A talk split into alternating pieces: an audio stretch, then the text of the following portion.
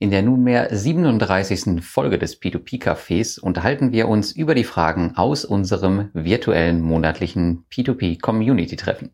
Zehn Themen haben wir uns wieder für euch herausgesucht und wir diskutieren, ob das Krypto-Lending wirklich sicherer ist als die P2P-Kredite.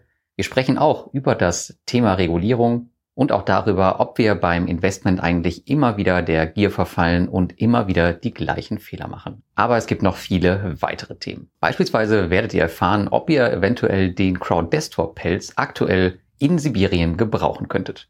Und damit viel Spaß beim P2P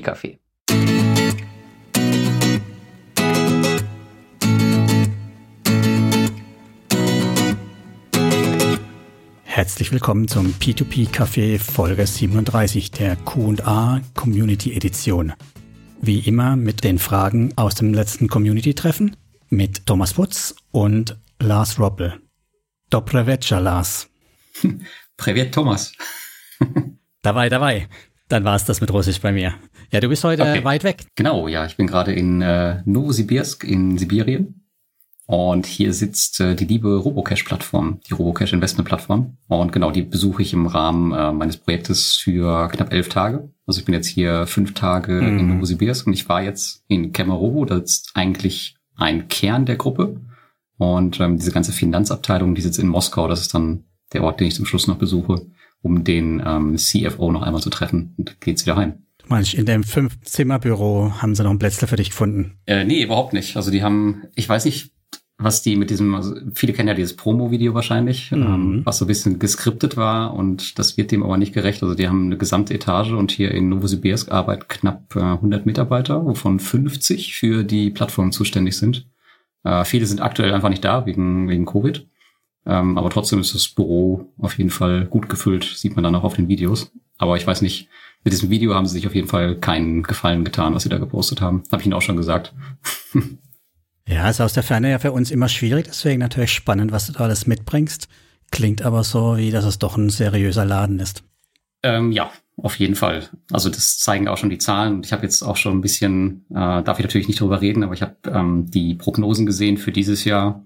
Also das ist schon, dagegen sind, würde ich mal sagen, 99 Prozent der anderen Plattformen echt Kindergarten. Wobei man halt sagen muss, dass da echt eine große Gruppe hintersteckt.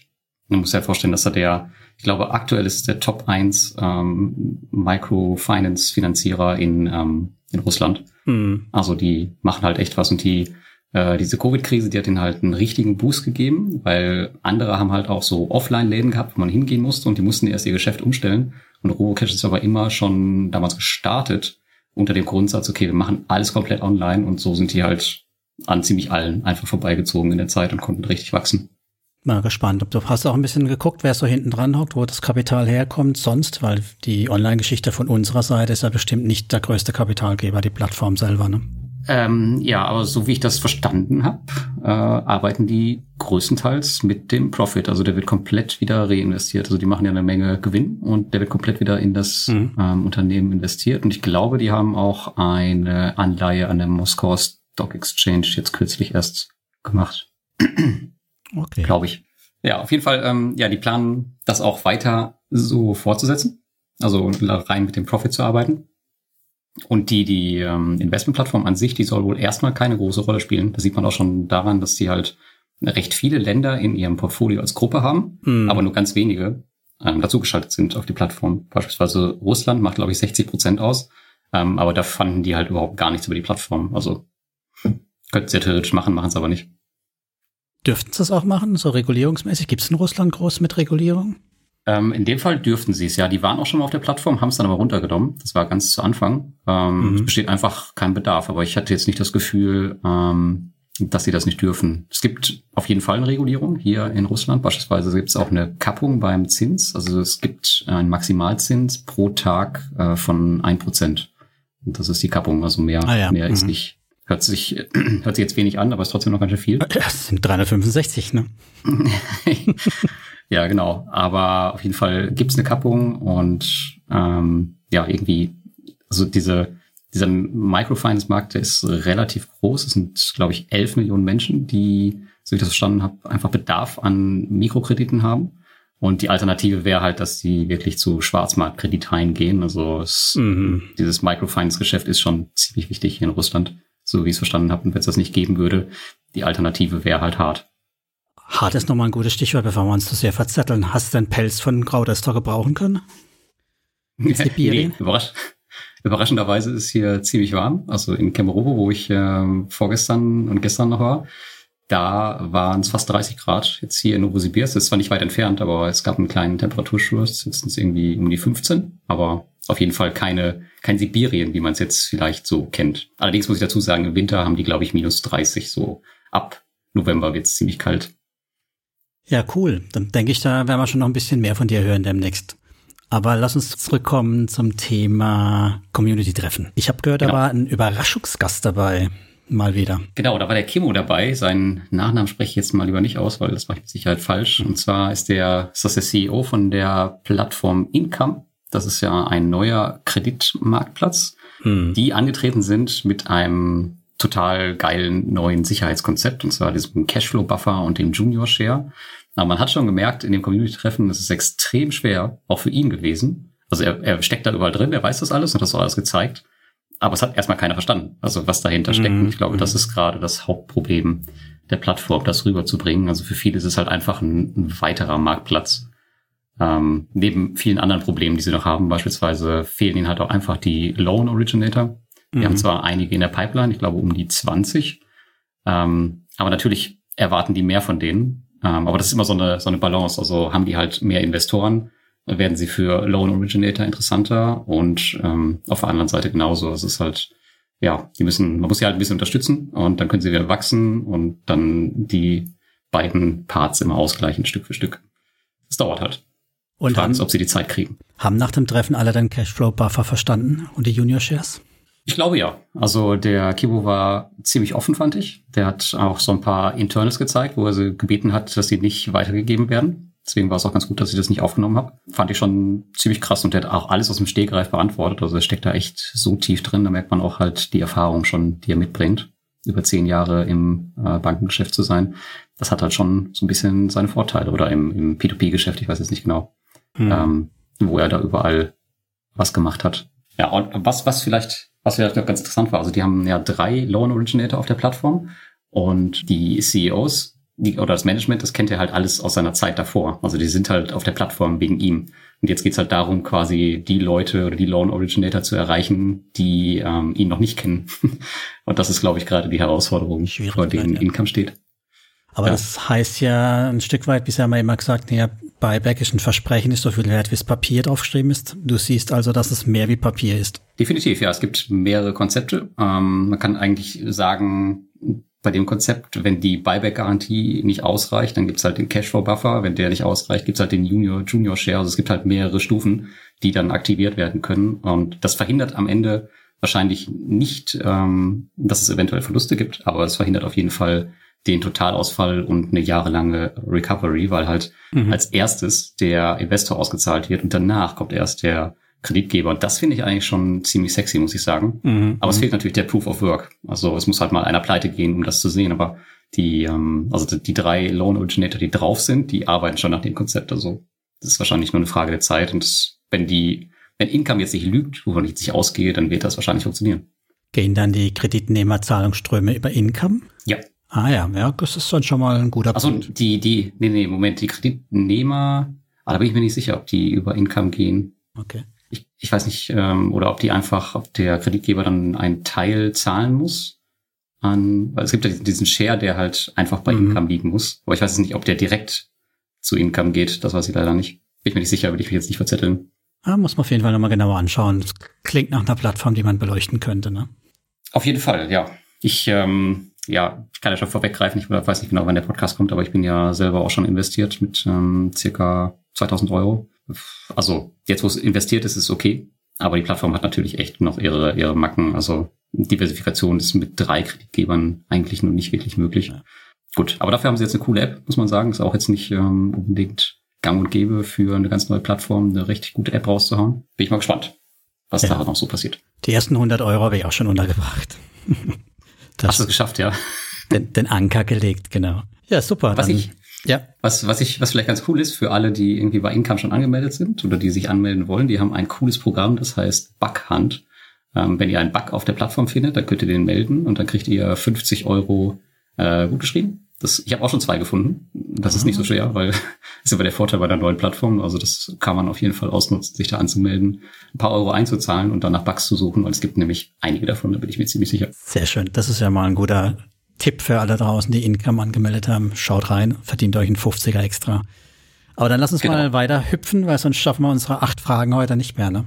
Ah ja, ja, das stimmt. Ja, genau. Wir haben ja noch, ähm, ich habe noch eine Frage bekommen.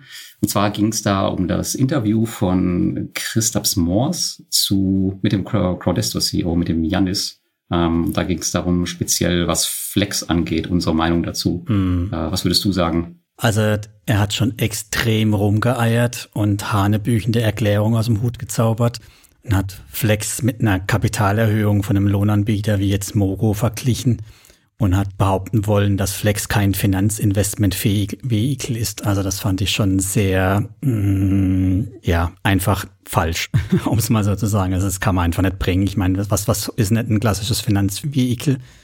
Ist halt einfach nur mal sowas wie, ich habe ein, ein Investmentfonds, ich habe irgendwas, was Kapital einsammelt und in irgendwas investiert. Und genau das macht ja auch Flex. Ich weiß ja nicht einmal, in was sie investieren, weil war ja auch so ein Punkt, was da in dem Video rauskommt es wird überhaupt nicht transparent gemacht, was für Kredite da hinten dran liegen. Das ist auch ein großer Unterschied zu Go and Grow. Da weiß man ja, wie das Kreditportfolio aussieht.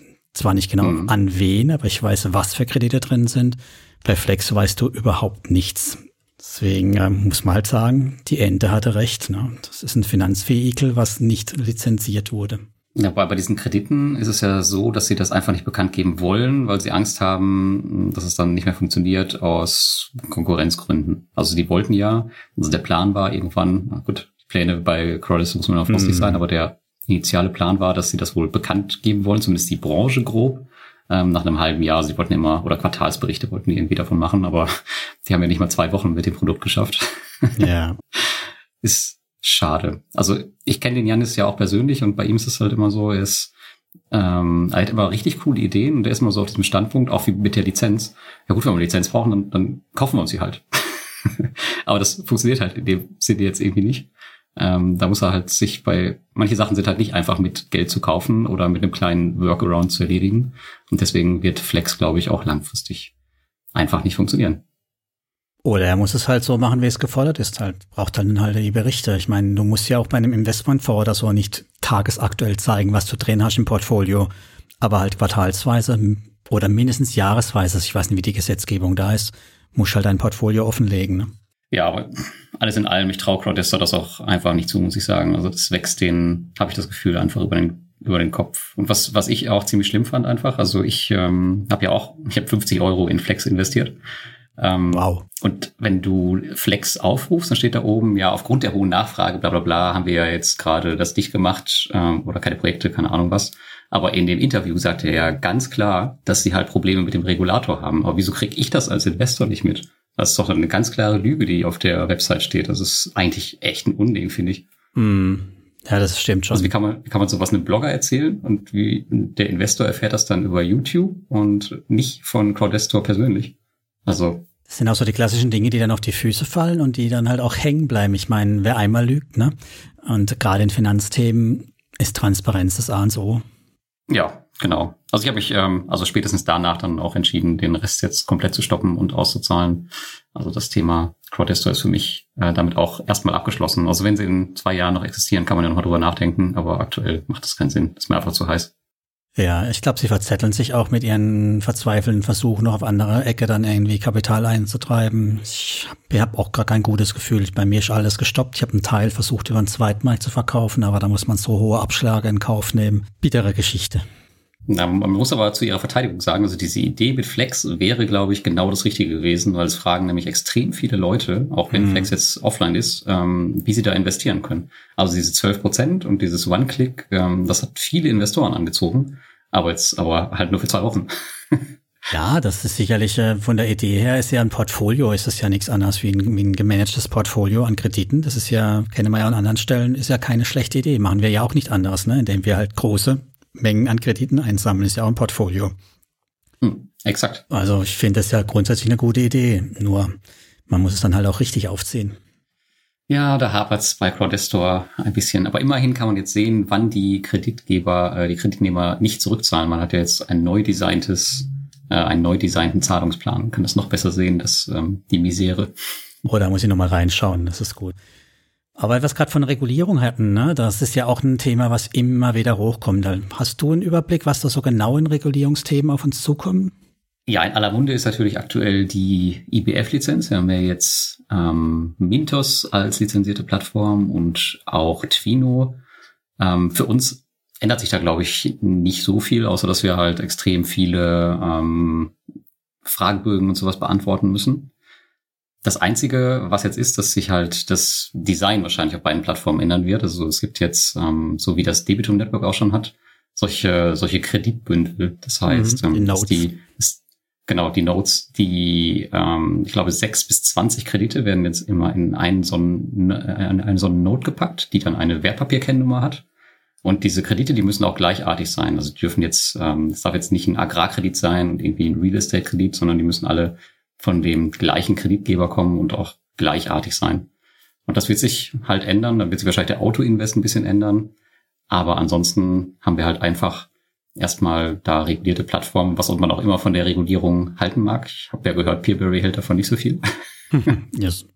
So ein bisschen aber auch, ne? Aber nicht, nicht äh, verurteilt, Ja, genau. Also die haben ja so einen richtigen äh, Hassbrief geschrieben, könnte man sagen. Also der war schon echt heftig, fand ich, gegen die lettische Regulierung. Als wenn die irgendwie richtig angepisst wären. Ich glaube, da ist irgendwas vorgefallen im Hintergrund. Anders kann ich mir das nicht vorstellen, dass die sowas raushauen. Ähm, aber daran erkennt, erkennt man auch, dass halt also diese, diese Lizenz in Lettland, die ist halt ganz toll für lettische Firmen, aber für den Rest von Europa ist sie halt nicht geeignet. Und ähm, für Peerberry ist es halt nicht geeignet, weil die halt aus Litauen kommen. Und die sind auch ganz stolz darauf, wie sie auch geschrieben haben, dass es Litauen kommt. Und die wollen halt auch nicht umziehen, deswegen brauchen sie jetzt halt eine Alternative. Und die machen jetzt das Gleiche, was ähm, Robocash macht. Und zwar ziehen die nach Kroatien mit ihrem Geschäft und lassen allerdings die Real Estate-Sparte in Litauen regulieren, weil die haben dafür nämlich eine Lizenz. Ja. Auch eine ziemlich gute, glaube ich, so was man so hört. Aber die mit den Konsumkrediten müssen sie halt woanders hin, weil es für diese Art von Businessmodell halt einfach nirgendswo eine Lizenz gibt oder eine Regulierung. Deswegen müssen sie zwangsläufig dahingehend unreguliert bleiben. Aber warum nicht? Es funktioniert ja bei Robocash auch. Da hat sich jetzt auch seit Jahren mhm. keiner beschwert. Und Sie wollten doch diese europäische IMO-Lizenz haben, oder? Ach ja, das ist die äh, Electronic, äh, Electronic Money Institution License, ist das die? Ja, ich glaube. Dann, genau, ja, ich glaube, damit ist es denen dann auch möglich, genau wie Mintos, irgendwie ETFs oder halt andere Wertpapier, äh, überhaupt Finanzanlagen anzubieten. Aber ich habe das auch schon bei den News gesagt, ich weiß nicht, ob das alles so zielführend ist. Ich meine, ich bin jetzt eine P2P-Plattform und will jetzt ETFs noch anbieten mhm. oder irgendwie Anleihen. Ich weiß nicht, ob sie sich damit einen Gefallen tun. Kann ich mir irgendwie nicht vorstellen. Außer sie wollen halt auch ihre Kredite schnüren in Bündel. Das kann ja dann das Ziel sein, ne? Ja, das, das mag sein, genau. Ja, aber das Thema Regulierung, das ist auf jeden Fall ähm, ein spannendes. Und ich habe das auch, ich habe das Thema auch hier angesprochen, weil Robocash ist ja auch nicht reguliert und die haben genau das Gleiche gesagt. Also die meinten halt, ja, wir würden uns gerne regulieren lassen, aber es geht halt einfach nicht. Und die warten halt äh, auf eine einheitliche europäische Regulierung für ähm, P2P im Konsumbereich. Die meinen, das wird auch früher oder später kommen. Aber bis dahin bleibt es halt so, wie es ist und die versuchen sich halt einfach Vertrauen aufzubauen über ihr Geschäft, so was ja auch offensichtlich irgendwie funktioniert.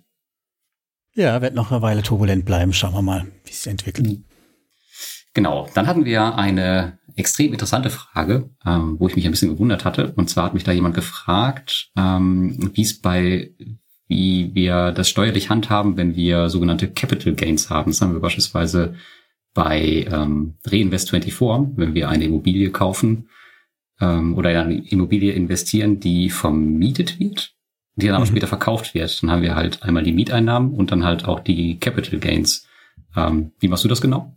Hast du da eine Antwort zu? Ja, ich versteuere das ganz normal als Zinsen, alles. Also auch Gewinne auf dem Zweitmarkt oder eben Veräußerungsgewinne sind es dann. Das sind für mich alles wie Zinsen. Ich meine, das versteuere ich dann genau gleich. Es gibt ja auch bei uns, meine ich, keine unterschiedliche Steuergrundlage. Aber wir sind ja keine Steuerberater. Wir tun hier keine Steuerberatung, um es nochmal dazu zu sagen. Ich persönlich mache es als Zins. Ja, ist, ist auch mein Vorschlag. Also ich äh, summiere das alles auf, weil ich glaube, wenn man da jetzt noch anfängt, Ähm, also Reinvest ist ein schönes Beispiel. Also die trennen das ja wirklich auf ähm, in ihrer Übersicht in Dividendeneinkommen. Den ist sogar noch, das glaube ich noch schlimmer. Oh ja. äh, und, ja, und da habe ich auch schon einige gefragt, wie ist das denn ähm, steuerlich zu behandeln, aber letztendlich packe ich das auch alles in die Zinsgewinne und ignoriere einfach die Einzelfälle. Ich meine, was soll das großartig das Finanzamt interessieren? Ich meine, wenn die ihr Geld kriegen und wenn das ungefähr passt, dann wird es wohl stimmen. Davon gehe ich auch aus. Also ich glaube, es wird ja auch nicht unterschiedlich besteuert. Ansonsten müsste man halt mal einen Steuerberater oder Fachmann fragen, ob es ein Vorteil wäre, das nicht zu tun. Der wird ja wahrscheinlich sagen, ah, das hängt jetzt wieder vom Fall ab. da ja. müssen wir uns das genau angucken. Äh, ja, also gut. Dann haben wir ja noch die Frage gehabt zum Thema hm, dem neuen heißen Scheiß, Crypto-Lending oder P2P. Was ist sicherer? Genau, das hat der Hardy im Community-Treffen mm. gefragt. Sehr schön. Und ähm, der ist jetzt halt an einer Schwelle, wo er nicht weiß, ob er, naja, mehr Geld nachschießen soll in Crypto-Lending oder beim P2P-Investment. Und ich würde auf jeden Fall sagen, definitiv P2P, weil ja, dieses Krypto-Zeug ist halt, auf der einen Seite hast du ja diese Volatilität von den, von den Coins drin, die du halt bei P2P nicht hast. Und mhm. dieser ganze Markt ist halt einfach noch so in den Kinderschuhen. Also er ist zwar schon wahrscheinlich weiter als ein paar Jahre ähm, früher, aber trotzdem ist es halt noch, noch nicht in dem Bereich, wo P2P jetzt schon lange ist. Ich meine, es gibt ja mittlerweile Investoren, also ich weiß jetzt auch von, von Robocash habe ich es erfahren, selbst da gibt es Leute, die äh, im Millionenbereich dort investieren. Und das heißt ja schon, dass die eine gewisse Sicherheit haben müssen, Sicherheit haben müssen. Und gerade jetzt, wo es auch regulierte Plattformen gibt, die wirklich von einer Finanzmarktkommission irgendwie beaufsichtigt werden, das ist halt noch was ganz anderes, als wenn du jetzt in irgendeine Krypto-Plattform aus Hongkong investierst. Sicherlich wird es da auch irgendwelche Werkzeuge geben, aber trotzdem, wenn die, wenn die da dicht machen, dann müssen sie keine Hoffnung machen, dass sie da irgendwas wiederkriegen. Ähm, da ist die Hoffnung vielleicht in Lettland mittlerweile ein bisschen höher. Man sieht, man kann es ja schön sehen auch an P2P. Wir haben die vielen kleinen Plattformen gehabt, unregulierte Plattformen, alle, die gecrashed sind. Ich meine, wir haben bei den baltischen noch bei keiner jemand Geld zurückgekriegt. So, ne? Geld hat keiner gesehen. Beim Mintos haben wir gesehen, dass es Recovery funktioniert hat. Zum Teil. Also hm. zumindest mal, die haben so im Griff das Ganze. Ja, und beim Crypto-Landing haben wir bisher nur Scam gesehen, wenn mal was gecrashed hat, aber wir haben noch keinen natürlichen Crash oder Insolvenz gesehen. Und dann gab es halt irgendwie einen afrikanischen Scam. Das heißt, dieses ganze Erfahrungsthema fehlt da und die Außensicht auf das Thema oder die Innensicht zu haben, die ist, finde ich, von außen unmöglich. Ja, bei den, bei den Kryptos ist natürlich auch die Sache, es kann ja eigentlich im Sinn, in dem Sinne beim Kryptolending nicht schief gehen, weil die ja so eine hohe Besicherung haben. Da muss ja entweder was mit der Plattform passieren. Genau. Ansonsten bist du auf der sicheren Seite. Genau, wenn der Algorithmus funktioniert, wenn, ne, wenn der Algorithmus funktioniert, ja. der Markt keinen Blitzcrash hinlegt, also so gibt es durchaus ja schon ein paar Punkte, wo man nicht weiß, wie es denn im Ernstfall wirklich wäre und dann haben wir natürlich immer noch das Scam-Thema, klar, oder auch das Regulierungsthema. Ich meine, hier jetzt läuft ja aktuell gerade gegen Coinbase äh, die, die SEC los, von wegen Lending ist böse, du musst äh, das wie eine Aktie betrachten, Lending, und musst dich von uns äh, regulieren lassen. Wer weiß, was in Hongkong passiert, ne? Ja, das ist richtig. Aber das werden wir erst sehen, wenn es soweit ist. Ich meine, von diesen ganzen Kryptoscams, ich persönlich kriege da auch gar nichts mit, weil ich da weiß nicht, investiere auch bei relativ großen Plattformen und bin gar nicht so in der Branche drin. Ich wüsste jetzt, könnte dir gar nicht sagen, welcher, welcher Scam da in der letzten, in der letzten Zeit so passiert ist. Ich glaube, das sind so viele unter der Hand. Ja, in Afrika gab es halt letztens wieder so einen Milliarden-Scam, wo irgendwie auch in die Richtung was lief. Aber ich, ich krieg das jetzt auch nicht so mit, weil ich denke schon auch der Punkt ist, wenn man sich zu den Großen begibt, dann hat man hoffentlich das Risiko, dass es ein Abzocker-Scam ist nicht so sehr, wie wenn man halt irgendeine kleine mit hohen Versprechungen nimmt. Ne? Ich meine, dreistellige Renditeversprechungen lassen auch da die Alarmglocken läuten. Ähm, ja, das, äh, das stimmt natürlich. Auch wenn wir alle Cake geil finden, was die Rendite angeht, würde ich da nicht meinen Haus und Hof reinlegen. Äh, nee, zumal du ja die, ähm, die Coins dort ja auch gar nicht richtig auszahlen kannst. Die musst du erst da irgendwie runterkriegen und dann irgendwo anders umwandeln. Also das ist alles nicht gerade einfach. Ich habe meine jetzt für zehn Jahre eingefroren dort. Oh, okay, mutig. In zehn Jahren kann viel passieren. Ja, wenn sie ein Jahr lang überleben, dann habe ich Gewinne gemacht und ich es geschafft habe, die irgendwo anders hinzukriegen, in, eine, keine Ahnung, in Fiat-Währung oder sonst wie. Das ist dann eher das Spannende. Ja, stimmt. Aber gut, du hast ja auch deine, deine Twinero-Kredite, ähm, glaube ich, für acht Jahre eingefroren, oder? Du hast doch die Option B gewählt. Ja, ja, ja, ja. ja da, da hat aber auch Option A keinen Erfolg gebracht. Gut, schwieriges Thema, das lassen wir besser. Lassen wir genau. weitergehen zu ähm, Estate Guru. Da beschweren sich nämlich aktuell die Leute, dass die Rendite extrem in den Keller geht. Mhm. Und da mhm. kam die Frage auf, wie wenig Rendite bei Estate Guru denn überhaupt noch akzeptabel ist. Ich glaube, da geht es jetzt so in den Bereich von, was gar nicht, siebeneinhalb Prozent, acht Prozent, irgendwie sowas. Ja, sowas sieht man gerade, ja. Ja, ist das für dich noch okay oder sagst du, nee, dann ziehe ich irgendwann ab? Ich habe es da für mich nochmal aufgedröselt, so das Thema. Ne? Meine, wir wissen ja aktuell, Realverzinsung liegt bei einem Viertelprozent minus. Also man kriegt kein Geld mehr, wenn man höhere Summen auf die Bank schleppt. Inflation, gut, da streiten sich die Geister, haben wir zwei, drei oder vier oder sogar schon fünf Prozent. Gehen wir mal von vier Prozent aus, also muss ich mit mindestens dreieinhalb Prozent machen. Ne? So und das Hauptthema wird halt einfach sein, was ist die Verlustrate bei Estate Guru? Wird die wirklich bei 0% bleiben oder schieben sie jetzt nur die weiteren faulen Kredite vor sich her und wir bleiben bei 0%, kriegen aber trotzdem nie Geld? Das sind so die Überlegungen, die man sich halt persönlich machen muss. Und für mich sind im Schnitt 7 bis 8 Prozent durchaus noch im vertretbaren Rahmen tatsächlich. Ja, also ich würde nicht davon ausgehen, dass die, dass die Null stehen bleibt, weil ansonsten hm, nee. wäre es ja kein Investment. Ja, wenn dann eine 50 steht später, also, eine, also 50 Prozent zurückkommen oder so, wäre ja auch noch okay. Ne? Also solange es nicht ständig Totalverluste bei den Ausgefallenen gibt, ist das ja alles kein Drama. Ja, ja, das ist sicherlich richtig. Und unterm Strich mit 7, 8 Prozent wäre ich durchaus noch zufrieden. Also ich bin jetzt auch, meine ich, bei über 9, 10 Prozent äh, vom Xier her. Also da ist auch noch Luft nach unten. Von da bleibe ich ziemlich tiefenentspannt bei Estate Guru. Ja, ich bin da auch, obwohl ich eigentlich seit jeher in alles investiere und mir auch noch nie einen Kredit angeschaut habe. Also ich weiß jetzt nicht, ob ich in einen Stufenkredit oder in zehn investiere, kein Plan. Und mhm. ähm, ja, also mir ist das total egal. Also solange das jetzt nicht, also mein, mein Limit ist immer so die, die Go-and-Grow-Rendite, würde ich sagen. Mhm. Mm, Wenn es da drunter geht, dann so auf die sechs Prozent, dann würde ich äh, schon sagen. Aber ich finde, das mit den Immobilien ist auch nochmal ein bisschen anders zu bewerten. Ähm, da muss man schon, also das kann man jetzt nicht mit den Konsumkrediten vergleichen. Vielleicht wären auch sechs Prozent da für mich noch okay, wenn ich dann weiß, okay, das, das bleibt so stabil ungefähr.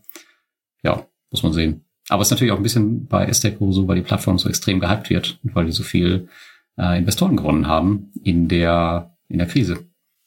Ja, und weil halt auch überall die Kreditzinsen rückläufig sind und dann schaffen sie es halt auch vermutlich nicht vor Ort, die hohen Zinsen zu halten, müssen halt auch da sich der Markt anpassen. Ja, ja, das stimmt. Und wenn wir hier in Deutschland finanzieren, sind sie ein bisschen angezogen, aber wir finanzieren hier eine Immobilie mit ein, zwei Prozent. Ne? Und äh, ein, ein Immobilienentwickler wird wahrscheinlich auch nicht mehr wie sieben, acht Prozent bezahlen müssen. Nee, nee, das denke ich auch. Und da müssen ja noch Margen drauf. Genau, ja. Aber das wird sich in den nächsten Jahren da noch äh, stark verändern, denke ich. Ich meine, die wollen ja auch äh, extrem wachsen. Ich denke mal, da müssen sie schon dann wieder ein bisschen mehr bieten hier und da wie auch immer das zu vonstande, vonstatten gehen soll. Ja. Oder die müssen mehr Risiko gehen bei den Krediten. Mehr Was deutsche Projekte. Mehr Schlösser, ja, genau. Mehr Schlösser. mehr Boeing. Ich höre, egal, wenn, ist egal wann es um die deutschen Kredite geht bei SDGO, ist, ist immer dieses, dieses Pauschalargument, ja, aber die Schlösser. Es ist nie was anderes. Es geht immer nur um diese Schlösser. Wie ja. viele haben die denn davon? Also ich habe noch nie reingeschaut, aber gibt es so viele von den Dingern oder war es nur eins? Nee, nee, es waren mehrere Schlösser oder mehrere so Altersheim, Wasserschloss, also so gab schon in die Richtung, aber es gab, glaube ich, auch irgendwelche alten Kasernen oder sowas, was sie auch noch hatten. Ich schaue ja, ja auch nicht mal so weit rein. Alte Kasernen ist auch prima. Ja, genau. Nehmen wir mit. Auch für sechs Prozent. Locker. genau, ja, hohe Renditen ist ja auch ein schönes Stichwort, ne? Also ist das Thema zu hohe Renditen, Geld ist weg und wir machen immer den gleichen Fehler. Bei dir auch ein Punkt? Ähm, ich würde sagen, nicht unbedingt, weil ich, ähm, sonst würde ich mehr bei den, bei den Mintos-Flüchtlingen investieren, wie Afranka oder so, die ja ganz gerne mal mhm. äh, mit 15 Prozent oder so werben. Das mache ich ja nicht. Bei mir liegt ja auch ein großer Teil bei Go and Grow.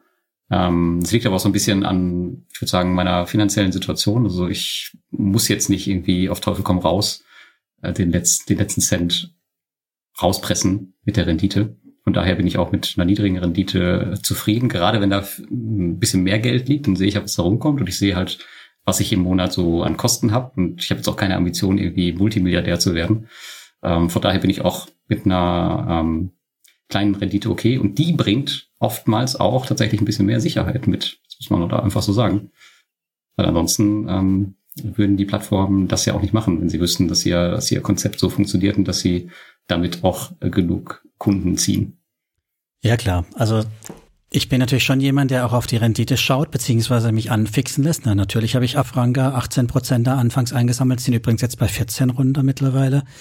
Ähm, wobei ich halt auch denke, das ist so ein Marketing-Thema. Neue Plattformen müssen auch zwangsläufig ähm, mit hohen Renditen oder mit hohen Zinsen oder mit irgendwelchen Bonusgeschichten kommen, sonst haben die ja aktuell in dem Markt keine Chance mehr, Investorengelder zu poolen.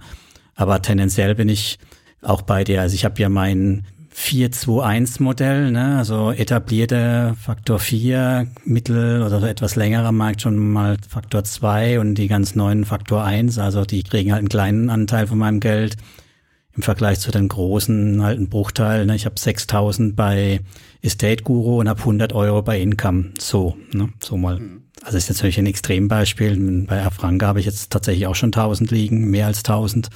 Aber so tendenziell ist genau das so mein Vorgehen, auch zu sagen, ja, ich finde es schon auch cool, ordentlich tolle Zinsrendite mitzunehmen, aber versuche mir dann immer wieder bewusst zu machen, ähm, ja, das ist halt auch der Risikoprämie an der Stelle.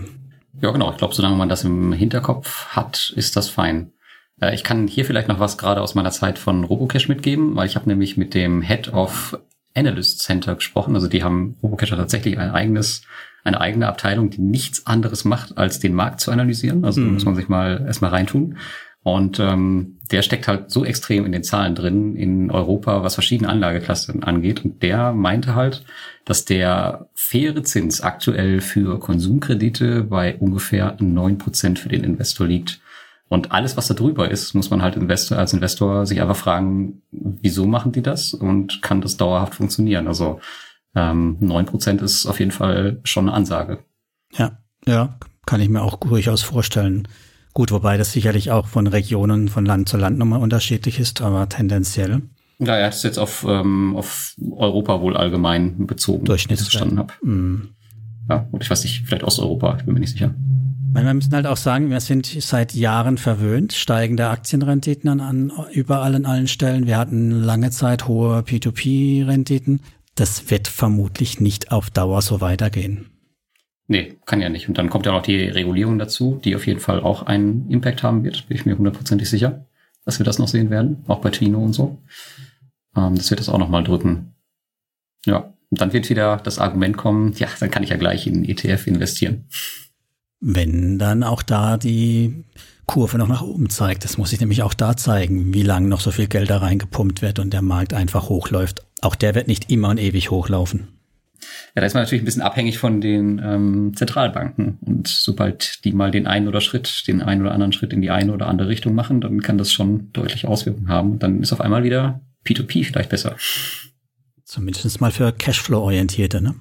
Genau, wie ich das bin, ja. Gut, Gehen wir weiter, würde ich sagen. Auf jeden Fall. Und zwar gehen wir weiter zu Bulky Stage. Bulky Stage ist ja eigentlich eine ganz, ganz tolle Plattform, aber da kam die Frage auf, ähm, warum die sich einfach nicht weiterentwickeln. Also das war ja auch ein Grund, warum ich ausgestiegen bin hm. äh, vor Jahren, weil es passiert einfach nichts. Also da kam die Frage auf, wollen die einfach nicht oder können sie einfach nicht? Ein schönes Beispiel ist, ähm, wenn man bei seinen seinen Steuerreport ausdrucken will oder, oder, oder ziehen möchte, dann hat man da so ein, so ein kleines Datumsfeld, das man anklicken kann. Und das steht seit bestimmt über einem Jahr oder seit es das gibt auf 2018. Das heißt, du musst dich immer auf 2021 klicken und das wird ja immer länger.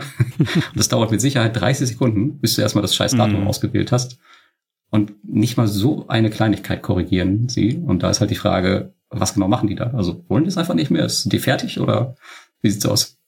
Ja, kommt einem so vor. Ne? Also wenn noch ein Projekt kommt, dann ist es meistens ein Reinvestment oder halt eine, eine neue Runde, was sie aufstocken. Also ich habe da auch mehr Geld abgezogen wie neu angelegt, obwohl ja die Projekte, die sie haben, noch wesentlich besser, als wir gerade gehört haben, bei Estate Guru verzinst sind. Also ich glaube immer noch 11, 12 Prozent Zinsen. Also das ist ja schon gut. Nur kommt halt nichts Interessantes und die hatten ja das ein oder andere faule Ei auch eingesammelt, was länger gedauert hat oder noch dauert.